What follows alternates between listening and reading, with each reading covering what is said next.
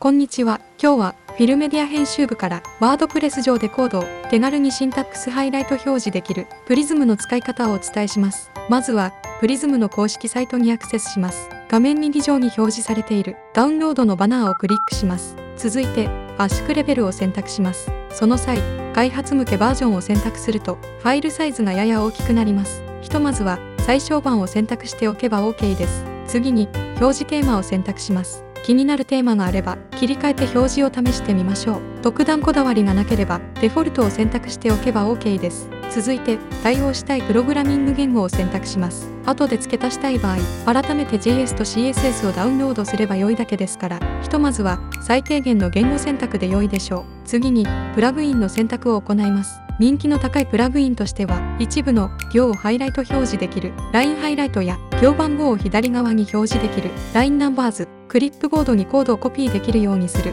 コピーボタンなどがあります。なお一部のプラグインにチェックを入れると自動的に他のプラグインにもチェックが入ることがあります。こうした関係はプラグイン同士の依存関係によるものです。続いてここまでの選択に沿ってカスタマイズされた JS ファイルおよび CSS ファイルをダウンロードします。次にダウンロードしてきた JS ファイルおよび CSS ファイルを FTP ソフトなどを使用してワードプレスの固定マフォルダに配置します。その後固定マのファンクション PHP ファイルにコードを追加します。実際に追加すべきコードやその他利用上の注意点についてはフィルメディアの公式サイトの記事にて詳しくお伝えしています。興味のある方はコメント概要欄をご覧ください。